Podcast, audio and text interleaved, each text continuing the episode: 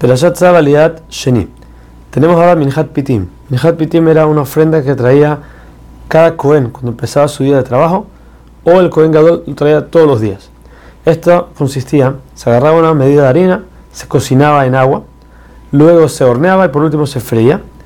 Y el Cohen tenía que quemarlo todo, la mitad en la mañana, la mitad en la tarde. Aunque el Pasuk dice que se hacía, se partía en pedazos antes de quemarlo, Rashi nos explica que no era exactamente así, sino que se doblaba, se tomaba la mitad de la mañana, se doblaba en dos, después se doblaba de vuelta, o sea que se doblaba en cuatro al final, y se quemaba completo como estaba, asimismo en la tarde. La Torah nos dice que toda ofrenda de harina traída por un Cohen no se consume, como no es así cuando un Israel trae una ofrenda que veremos más adelante, sino que si el Cohen trae una ofrenda de harina se quema por completo.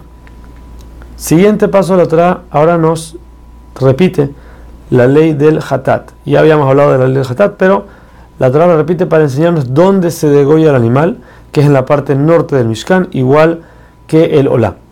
Nos dice también que la, parte que se consume del sacrificio se le puede dar a cualquier Cohen de la familia que trabajó esa semana en el, en el Mishkan, en el Betamikdash. Esa persona debe estar pura en el momento que se salpicó la sangre para poder consumir de ese corbán, si no, no puede. Cualquier persona que no sea Cohen, o aún una mujer casada con un Cohen, una Kohenet, no pueden comer del corbán Hatat. Solamente los hombres, Kohanim, y como dijimos, dentro del Mishkan. Si esta carne del corbán llegara a tocar algún otro tipo de comida, de forma que el sabor de la carne pase a, las, a la otra comida, por ejemplo, cuando están hirviendo, están calientes, si se toca, decimos que el sabor pasa de un lugar a otro, le da sabor uno al otro. Entonces, en ese caso, la, comida, la segunda comida también debe ser consumida como si fuera hatat, con la que usar la santidad del hatat dentro, del, dentro de las cortinas del Mishkan, solamente por ese día, lo que sobra había que quemarlo. Lo mismo, los utensilios que fueron utilizados para cocinar la ofrenda. Si es, nosotros sabemos que los utensilios también reciben del sabor de, de lo que se cocina dentro de él.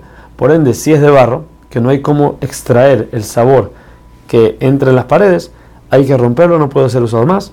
Pero si es de metal, se le puede hacer agalá, que significa sumergirlo en agua hirviendo para que saque todo su sabor. Ahora sabemos que hay un tipo de ofrendas de Hatat, el de Yom Kippur, por ejemplo, que su sangre se tiene que meter adentro del Kodesh HaKodashim. Dice la Torah, si es que uno se equivoca y cualquiera de estos Hataot, los que no son adentro, lo llega a, meter adentro del Kodesh HaKodashim, la ofrenda queda nula y hay que quemarla. También nos dice la ley de Hashem, la ley de Hashem ya la dimos también, pero nos repite para decirnos que cuáles son las partes que hay que quemar. Que eso no lo había dicho en, este, en esta ofrenda. De eso sería el cebo, que es la grasa prohibida.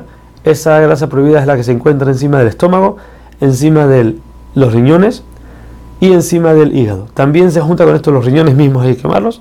Y una parte del hígado se quema. Por último, también la aliyah, que sería el rabo del animal. Todo el rabo del animal también se quema junto en el altar con todas las grasas. Sobre el olá, nos repite de vuelta la ley de olá también para enseñarnos algo que no nos dijo antes, que es, aunque el olá se quema por completo, pero como sabemos, primero se le quita la piel antes de partirlo. Esa piel no se quema, sino que se le entrega a los Koanim que también están trabajando esa semana. Por último, dijimos que toda ofrenda de harina traída por un Cohen hay que quemarla por completo. No es así cuando un Israel trae una ofrenda. Si un Israel trae una ofrenda de harina, solamente se quema el comets, que lo que dijimos es el poco de harina que se toma con, con los dedos, y todo lo demás lo consumen los Kohanim que trabajan ese día.